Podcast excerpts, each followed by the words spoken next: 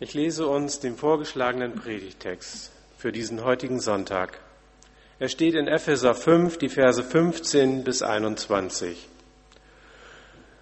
So seht nun sorgfältig darauf, wie ihr euer Leben führt, nicht als Unweise, sondern als Weise, und kauft die Zeit aus, denn es ist böse Zeit.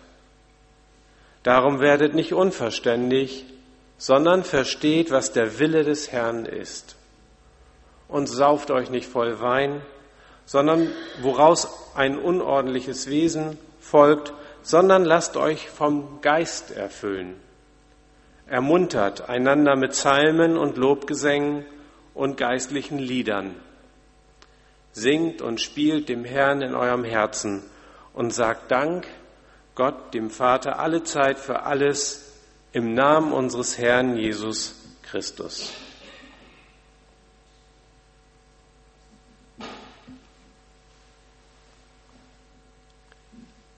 Schaut euch mal dieses Bild an.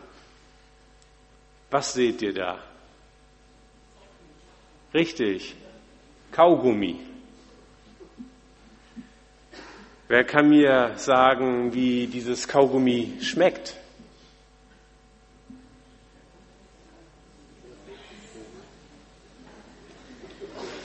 Das ist schwer, nicht? Und so ähnlich ist das, glaube ich, auch mit dem Bibeltext. Man kann so ein Kaugummi angucken und denkt, ja, mach was Gutes sein. Aber man weiß noch nicht, wie es schmeckt. Auf so einem Kaugummi muss man rumkauen. Das musst du in den Mund nehmen, zerbeißen, erst auf der linken Seite kauen, dann auf der rechten. Und wenn wir das tun, dann entfaltet sich langsam der Geschmack. Ja, was ich damit sagen will, ich habe schon angedeutet, manche Texte müssen wir erstmal ein wenig durchkauen, damit wir besser verstehen, was sie uns heute noch zu sagen haben. Und damit fange ich gleich an.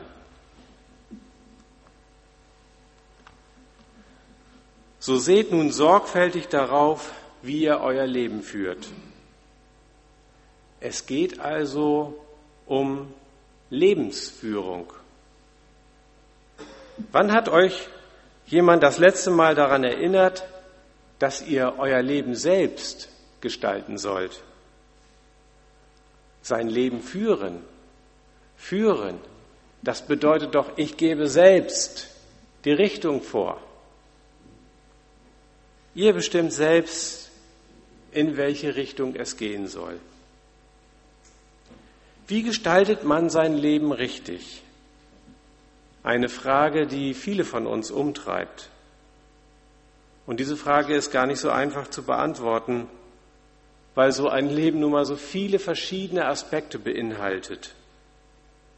Junge Leute gehen anders mit dieser Frage um als alte, erfahrene Leute. Die Antworten darauf sind so vielfältig wie die Menschen. Und wenn ihr mal in eine Buchhandlung geht, dann gibt es da eine Abteilung Ratgeber und da gibt es so viele verschiedene Ratgeber, die uns helfen wollen, ein besseres Leben zu führen. Und wenn man da mal reinschaut, dann findet man da viele gute und praktische Tipps.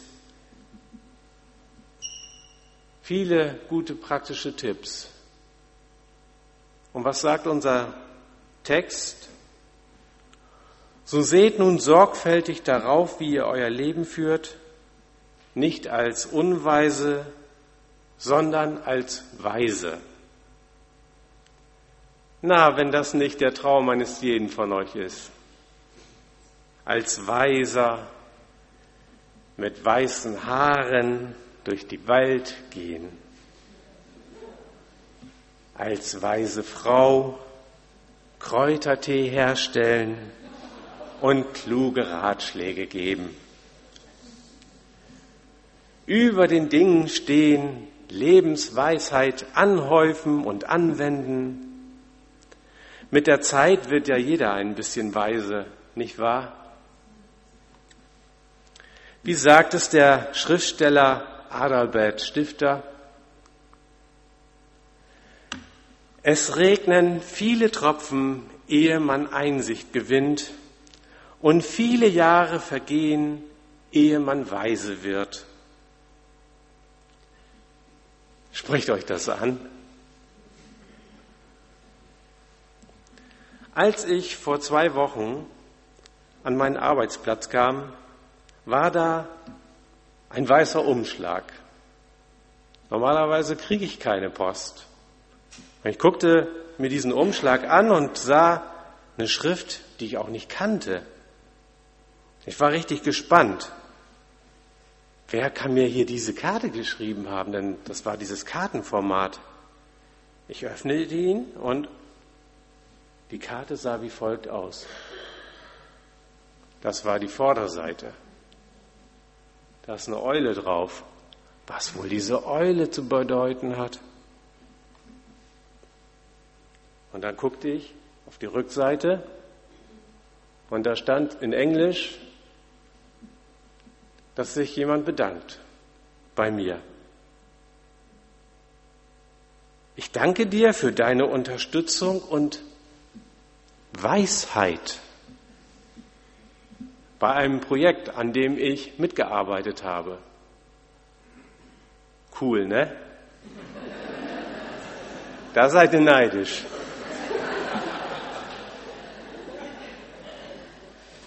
Jemand bedankt sich für meine Weisheit. Wenn Antje das auch manchmal tun würde.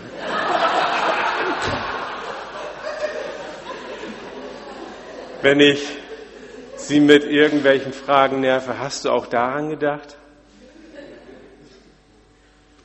Das hatte ich nämlich gemacht. Während ich in diesem Projekt mitarbeitete, habe ich Fragen gestellt, habe gesagt, ja, das hört sich alles ganz gut an, aber vielleicht sollten wir noch mal einen Schritt zurückgehen und noch mal das und das überdenken. Weil Dinge noch nicht ganz stimmig für mich aussahen. Und diese junge Kollegin, das ist eine junge Kollegin gewesen, die mir diese Karte geschickt hatte, die hat das offenbar für weise gehalten. Nun aber, was ist unweises Handeln? Wir sollen ja nicht als unweise, sondern als weise handeln. Auch ein kurzes Beispiel von mir. Vor kurzem führte ich ein sehr unerfreuliches Telefongespräch. Ich wollte erreichen, dass jemand, dem es nicht gut ging, ins Krankenhaus geht oder zumindest einen Arzt ruft. Aber da biss ich auf Granit, was mich so ärgerlich machte, dass ich die Person am anderen Ende der Leitung nur noch anschrie. Ich konnte mich gar nicht richtig beruhigen. Das Gespräch endete sehr unerfreulich mit Auflegen. Schluss aus Ende. Ich hatte nichts erreicht und fühlte mich schlecht, weil ich offensichtlich alles verbockt hatte. Weil man so nicht miteinander reden kann. Ich hatte mich hinreißen lassen von meinem schlechten Gefühl, meiner panischen Stimmung. Und ich kann heute noch nicht erklären, warum das Gespräch so gelaufen ist, wie es gelaufen ist. Im Anschluss sprach ich mit meiner Frau über diesen Vorfall. Und sie stellte mir nur eine Frage. Hast du die Person auch gefragt, warum sie nicht ins Krankenhaus will?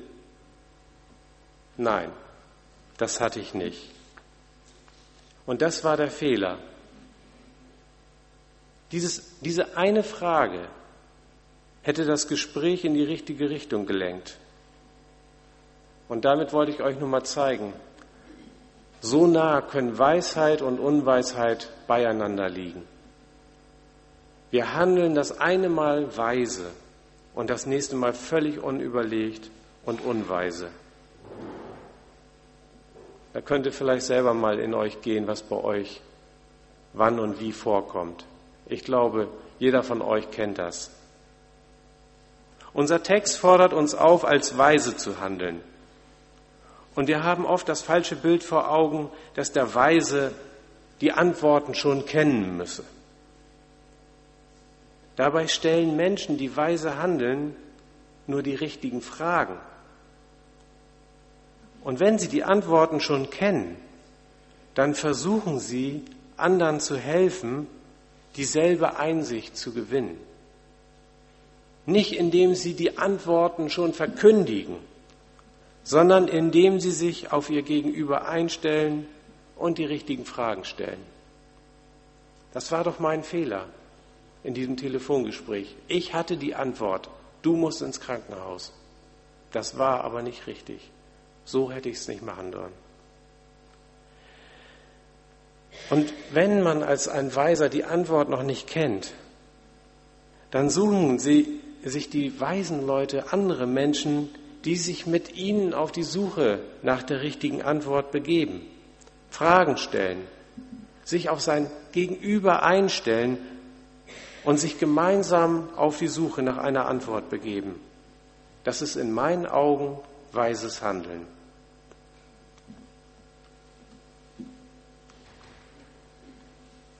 Weiter lesen wir, kauft die Zeit aus, denn es ist böse Zeit.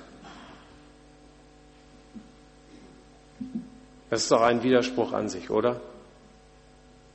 Wenn da stehen würde, nutzt die gute Zeit aus, denn es kommen ja wieder schlechte Zeiten. Das könnte man auf Anhieb verstehen. Aber so? Soll ich euch mal sagen, wie ich das verstehe? In bösen Tagen, in schlechten Zeiten, da wird die gute Zeit knapp. Sie wird knapp, weil das Böse uns nicht in Ruhe lässt. Das Böse versucht uns seinen Willen aufzuzwingen, uns in die Flucht zu treiben, uns unsicher und hilflos zu machen. Das Böse, das Schlechte, das zwingt uns regelrecht seinen Willen auf. Es fragt nicht, ob es in dein Leben kommen kann. Nein, es besetzt unser Leben ohne zu fragen. Es nimmt uns gefangen und treibt uns letztendlich in die Knechtschaft. Wenn ihr mal in den Römerbrief schaut, dann spürt ihr richtig, wie das Böse, Paulus nennt es auch die Sünde, wieso das Böse uns zu versklaven sucht. In Römer 6, Vers 16 steht, wisst ihr nicht, wem ihr euch zu Knechten macht, um ihm zu gehorchen? Dessen Knechte seid ihr und müsst ihm gehorsam sein. Es sei der Sünde zum Tode oder dem Gehorsam zur Gerechtigkeit. Paulus sieht die Sünde, das Böse, als etwas, was uns versklaven will. Es drängt uns seinen Willen auf und endet letztlich beim Tod. Wenn wir bei uns selbst eine böse Zeit feststellen, dann kann das viele Ursachen haben. Wir denken vielleicht an Schlimmes wie Krankheit, Tod, Trennung und Katastrophen. Die Nachrichten sind ja voll davon. Es passieren folgenschwere Dinge und wir fühlen uns den schlechten Umständen ausgeliefert. Und was setzt unser Predigtext dagegen? Ich gehe nochmal zurück. Kauft die Zeit aus. Kauft die verbleibende Zeit aus. Schafft euch Räume und Zeiten, wo ihr Luft holen könnt. Sucht euch einen Raum, einen Moment, wo ihr euch dem Bösen nicht ausgeliefert fühlt. Ja, bitteschön, wie das denn? höre ich manchen von euch innerlich schreien. Wer wirklich böse Zeiten durchgemacht hat, mag mich jetzt für naiv halten, mag das für unmöglich halten. Und nun die überraschende Antwort, und das ist auch richtig so. Ja, ihr habt richtig gehört. Aus den Fängen des Bösen können wir uns nicht selbst befreien. Aus den Klauen der Sünde können wir letztendlich nicht selbst entkommen. Jemand muss uns befreien. Kauft die Zeit aus bedeutet nichts anderes als, wendet euch dem zu, der euch befreien kann. Im Galaterbrief schreibt Paulus ganz eindrücklich, zur Freiheit hat uns Christus befreit. Zur Freiheit hat uns Christus befreit. So steht nun fest und lasst euch nicht wieder das Joch der Knechtschaft auflegen.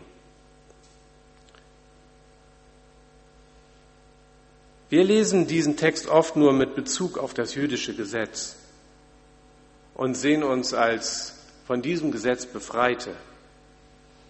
Klaus hat ja einen Psalm vorgelesen und da kam das Wort Gesetz sehr häufig vor. Aber wir tun das manchmal so ab und sagen, ja, das gilt ja eigentlich gar nicht mehr für uns. Das ist in einer Form auch richtig so, weil das Gesetz uns nicht helfen kann, wirklich frei zu werden. Und wir müssen nicht die jüdischen Kult- und Lebensregeln befolgen, um ein Leben nach dem Willen Gottes zu führen. Aber die Auswirkungen der christlichen Freiheit, die gehen noch weit darüber hinaus. Indem wir auf Gott vertrauen, werden wir frei von den Dingen, von den Umständen, von den Krankheiten, die uns knechten wollen. Kauft die Zeit aus bedeutet nichts anderes als, wendet euch Gott zu, sucht euren Frieden bei ihm, werft eure Sorgen und Nöte auf ihn. Er ist für euch da. Das habt ihr schon öfters mal gehört. Und dennoch ist es in der konkreten Bedrängnis gar nicht so leicht zu befolgen. Weil wir uns gefangen leben lassen und weil wir immer wieder zurückfallen in ein Verhalten, das von Knechtschaft geprägt ist. Das Böse, das Schlechte, es fragt ja wirklich nicht, ob es hinein darf in unser Herz, ob es hinein darf in unsere Seele. Es dringt einfach ein und nimmt alles gefangen. Und das heißt gar nicht, dass man sich dabei schlecht fühlt. Manche fühlen sich sogar im Recht, fühlen sich frei von Regeln und Konventionen. Unser Gefühl ist dabei ein schlechter Ratgeber. So frage ich dich, bist du frei, dich jederzeit für das Gute zu entscheiden?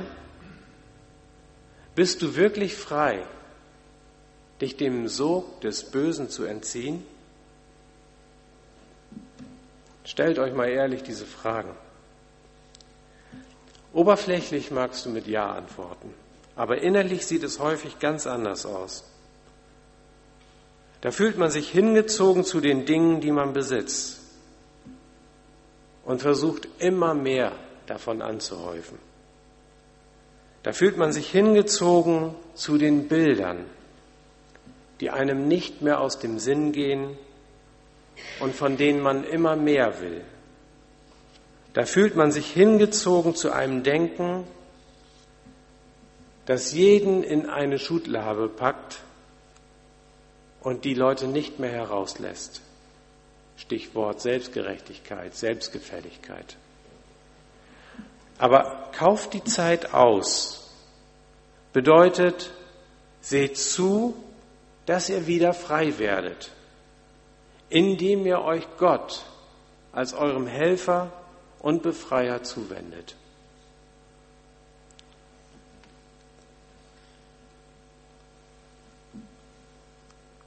Darum werdet nicht unverständlich, sondern versteht, was der Wille des Herrn ist.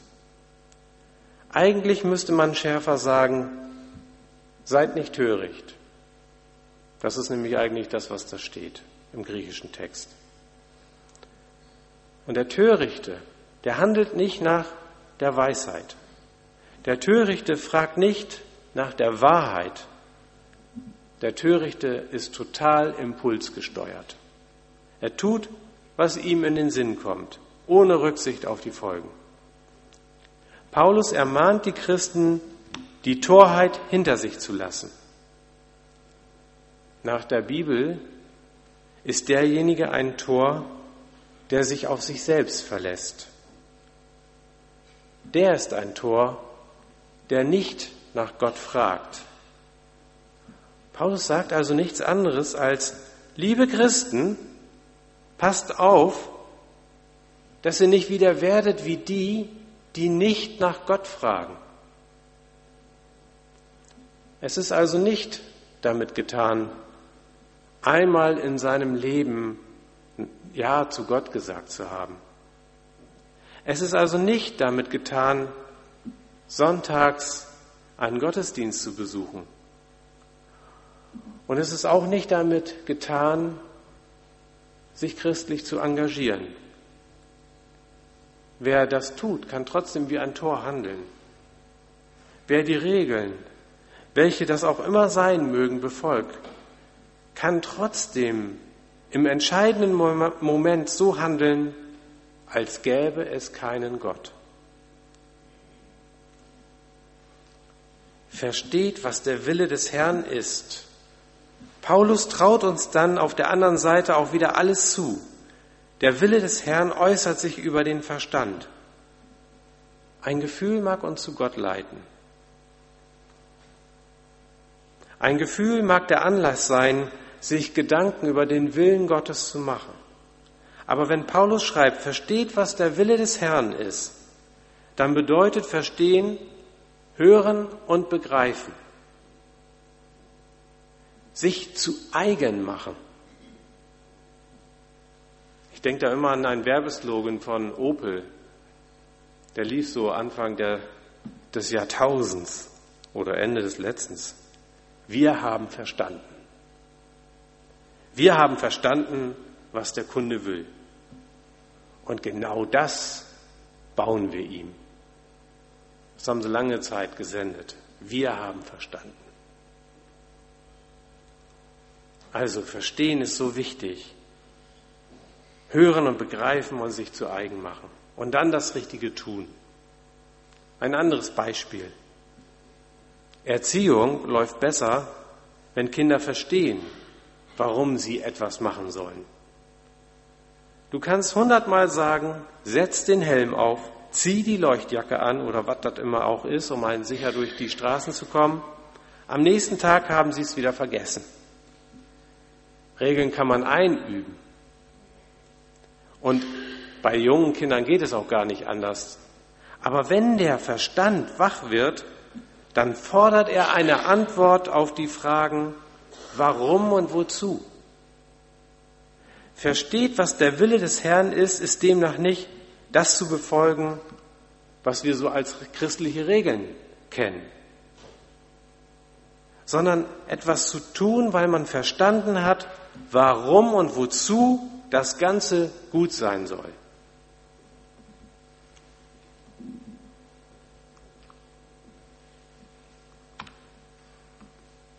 Oh, ich bin eins zu weit. Einen Vers habe ich nicht dabei, das handle ich jetzt ganz kurz ab. Und sauft euch nicht voll Wein, woraus ein unordentliches Wesen folgt, sondern lasst euch nicht vom Geist, äh, äh, oh, nochmal richtig, und sauft euch nicht voll Wein, woraus ein unordentliches Wesen folgt, sondern lasst euch vom Geist erfüllen. Trunkenheit am Steuer kommt vor, aber nicht bei uns Christen, wenn wir uns an diese Regel halten. Und sauft euch nicht voll Wein. Paulus hat aber nichts gegen Bier und Wein. Aber er hat etwas dagegen, was daraus folgt, wenn wir zu viel davon trinken. Statt vom Weingeist,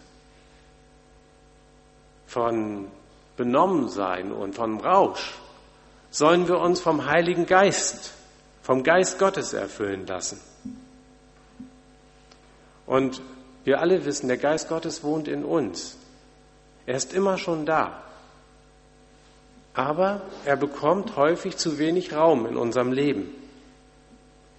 Dabei ist er derjenige, der uns hilft, in schlechten Zeiten zu beten.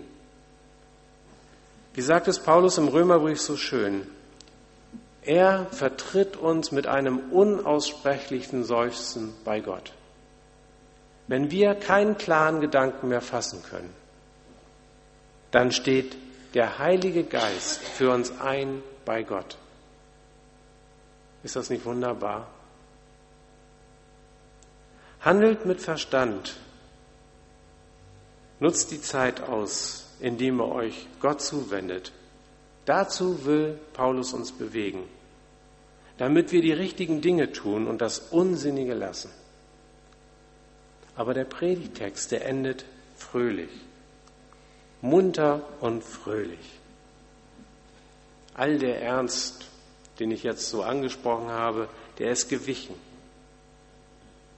Es geht letztlich um pure Lebensfreude. Da steht nämlich, ermuntert einander mit Psalmen und Lobgesängen und geistlichen Liedern. Was wir heute Morgen schon getan haben. Das sollte unserer Ermunterung dienen. Wir sollen beschwingt nach Hause gehen. Und nicht, ach, das muss ich wieder tun und das muss ich wieder tun. Und bin ich nun weise oder unweise? Bin ich ein Tor? Diese Fragen, wenn ihr darauf nicht die Antworten habt, dann geht das mit Gott durch. Aber das ist etwas, da muss man sich Zeit für nehmen, selbst reflektieren, vielleicht Tagebuch führen. Aber das andere, das könnt ihr immer machen. Ermuntert einander mit Psalmen und Lobgesängen und geistlichen Liedern. Singt und spielt in euren Herzen und sagt Dank Gott dem Vater alle Zeit für alles im Namen unseres Herrn Jesus Christus. Amen.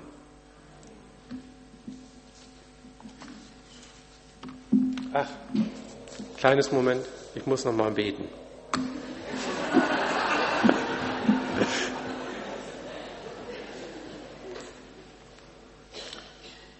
Lass uns beten.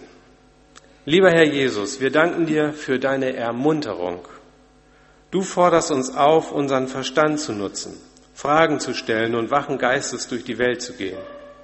Du traust uns zu, dass wir deinen Willen verstehen und demgemäß handeln. Du siehst auch, wie oft wir das Gegenteil tun. Wie wir uns gefangen nehmen lassen von dem Bösen und dem Schlechten was auch immer uns quält. Du willst uns davon frei machen. Vielleicht ändert sich nichts an unserer Situation und an unserer Krankheit. Aber Herr, du kannst unsere Einstellung dazu ändern. Und für all das danken wir dir. Wir loben und preisen deine Stärke. Amen.